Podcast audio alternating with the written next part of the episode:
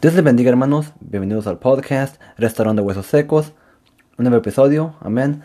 Y el título de este episodio, amén, es la importancia de la oración. Amén. Ya hablamos del amor, la importancia del amor, lo importante que es el amor, pero también la oración. El día de hoy hablaremos de la importancia de la oración. ¿Qué tan importante es la oración? Amén. Y quiero llevarlos a nomás un versículo, un versículo por ahorita. Ya después leeré otro, otra cita bíblica, amén, otra cita bíblica estaré leyendo. Pero por ahorita quiero que vayan conmigo a Jeremías capítulo 33, versículo 3. Amén. Este versículo es muy conocido, amén. Algunos lo saben de memoria. Amén. Es un versículo, un versículo corto. Amén. Y dice así, la palabra de Dios se le de reverencia al Padre, al Hijo y al Espíritu Santo. Amén. Clama a mí, y yo te responderé. Y te enseñaré cosas, cosas grandes y ocultas que tú no conoces. Amén. Es un versículo corto, pero es un versículo poderoso. Un versículo que, que al leerlo, amén, dice, si clamas a Jehová, si clamas a Dios, el Padre, amén, yo te responderé. Nos promete una respuesta. Y te enseñaré cosas, cosas grandes y ocultas que tú no conoces. Cuando yo leo este versículo, eh, eh, este, esta última parte, ¿verdad? Esta última parte dice, te enseñaré cosas grandes y ocultas que tú no conoces. Me recuerda mucho a Daniel. Amén. ¿Por qué?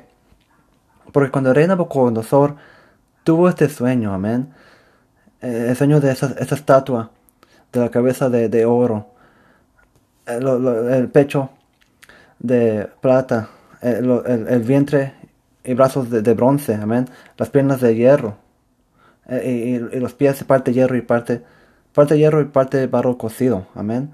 Pero este rey no quiso contar el sueño. Él quería una interpretación, una interpretación sin que, sin que él dijera su sueño.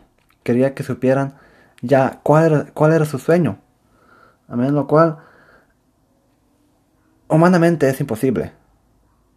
Amén. ¿Cómo, cómo, ¿Cómo te voy a decir qué es la interpretación de tu sueño si tú no me, si tú no me dices tu sueño? Si tú no me lo dices, amén. Pero así quería Reina Nabucodonosor, porque él sabía que si él decía su sueño, que no le iban a mentir, le iban a mentir de lo que era el significado, la interpretación de su sueño. Amén. Cuando, cuando el rey Nabucodonosor vio que no había nadie que podía interpretar su sueño, dice que él se enojó, que él mandó a matar a, todo, a todos los sabios que había en Babilonia. Amén. Pero Daniel le dijo que le pidió tiempo al rey. Amén. Para orar. Y es lo que él hizo. Daniel, junto con sus tres amigos, amén, Sadrach, Mesach y Abednego, oraron para que Dios le revelara el sueño a Daniel y el significado. Y dice que cuando oraron, amén, que el, sueño que tuvo Nabucodonosor, lo tuvo Daniel en visión, en un sueño. Y Jehová Dios le enseñó a Daniel el sueño de Nabucodonosor. Le enseñó el sueño y el significado. So, le digo, es espectacular. Esto es, esto es,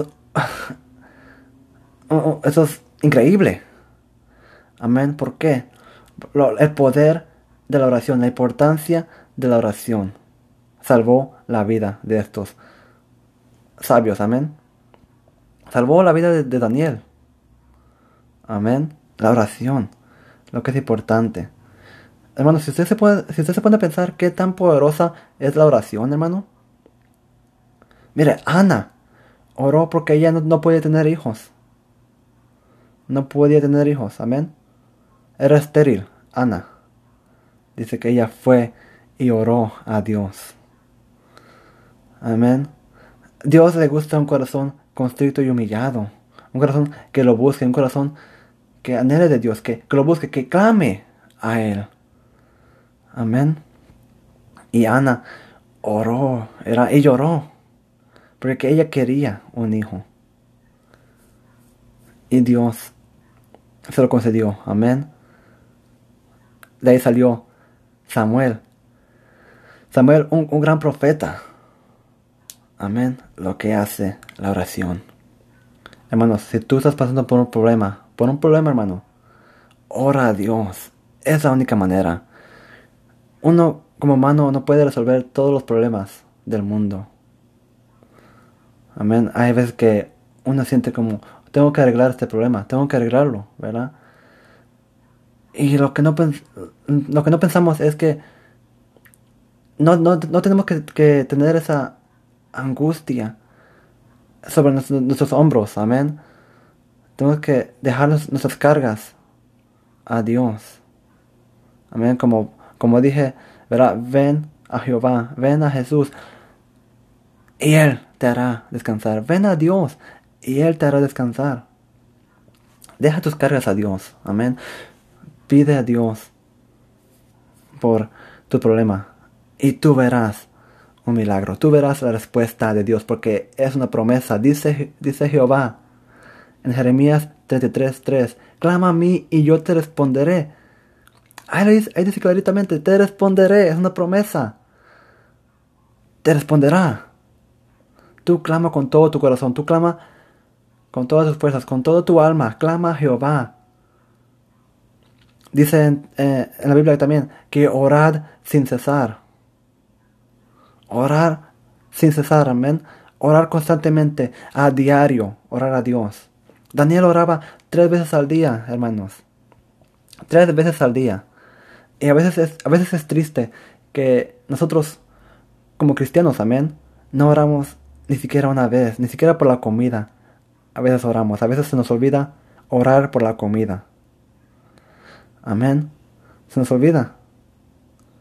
Y dice que Daniel oraba tres veces al día, hermanos. Tres veces al día. Eh, hay, una alabanza, ¿verdad? Que dice, el poder del cristiano está en la oración. Y es una verdad, hermano. Para tú ser, para tú ser un verdadero cristiano, tienes, que tener oración en tu vida. Tienes que tener oración en tu vida como cristiano, amén. Porque si no, no, somos cristianos. Es, es, la, verdad, ¿verdad? Es, es un poco fuerte, pero es la verdad. Si no oras, en verdad no somos cristianos, amén. No somos cristianos, amén. No somos cristianos. ¿Por qué? Porque la Biblia nos manda a orar. Y, y al orar, tú te comunicas con Dios. Tú tienes esa, comunicación con Dios. Amén. Entonces, si si no hay comunicación con Dios, ¿cómo es que nos declaramos cristianos? Amén. ¿Cómo es que nos declaramos hijos de Dios? Es importante, hermanos. Al despertar, imagínense, imagínense que a veces somos muy malagradecidos, hermanos, muy malagradecidos. ¿Por qué?